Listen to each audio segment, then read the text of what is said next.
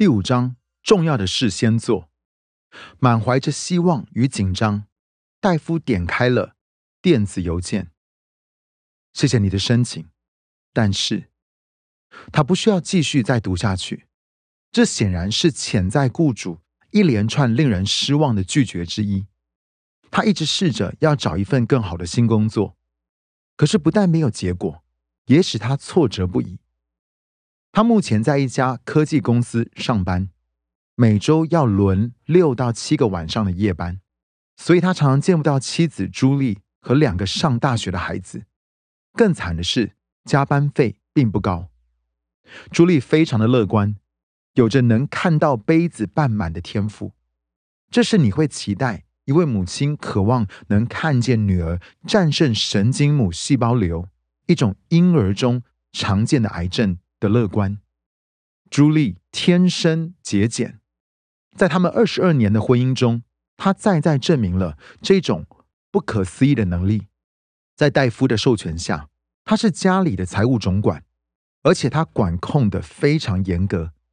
他们一致同意不能把钱花在没有必要的事上，像是在餐厅吃饭、有线电视或是手机，还有十一奉献。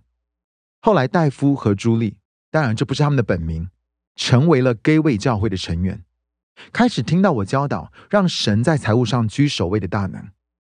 有很长一段时间，我完全反对按照圣经的说法来十一奉献。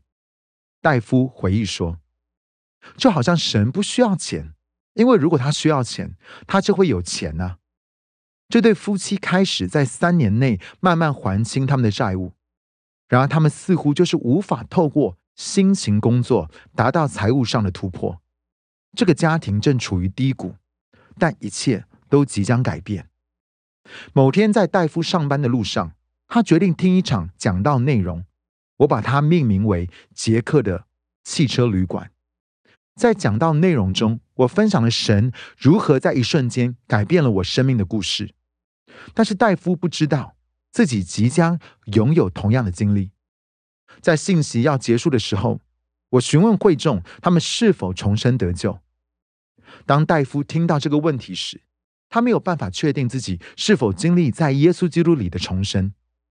他回忆说：“我不确定自己是否得救，因此我在车上马上决定把生命献给耶稣基督。”我立刻感受到一种变化，然后泪流不止。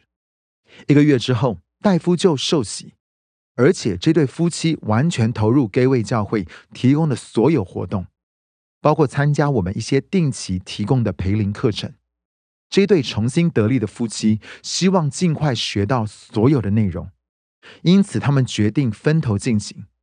戴夫去上别的课，而朱莉则参加了管理的课程。第一堂课的内容。涵夸了管理工作的基本内容，也包含十一奉献。朱莉走向讲师来说明他们的财务状况，讲师对他说明一些我们接下来要看的经文，并且向他保证，如果他们透过把属于神的归还给神来表达对神的信靠与尊荣时，他们就可以看到神在他们的财务上工作。那天晚上，朱莉就把她所听到的告诉戴夫。在那一刻，这对夫妻站在做决定的重要关键点上，他们正站在分叉路口。在过去二十几年的婚姻中，他们都一直在经济上挣扎。一条路是继续以他们过往的方式行事，并期待会有更好的结果；而另一条路则需要在信心中跨越出去，也就是一般人头脑无法理解的事情，就是在收入已经很紧绷的情况下。还给出十分之一的收入，透过教会把钱还给神，并且在教会得到属灵上的喂养。在一起祷告之后，戴夫跟朱莉达成共识，他们知道神可以在身体健康上行神迹，因为他们女儿的癌症已经十年没有复发了，而这也鼓励他们把财务的健康状况交给神。戴夫回忆着说。我们只需要认真工作，并且开始十一奉献，而他们真的这么做了。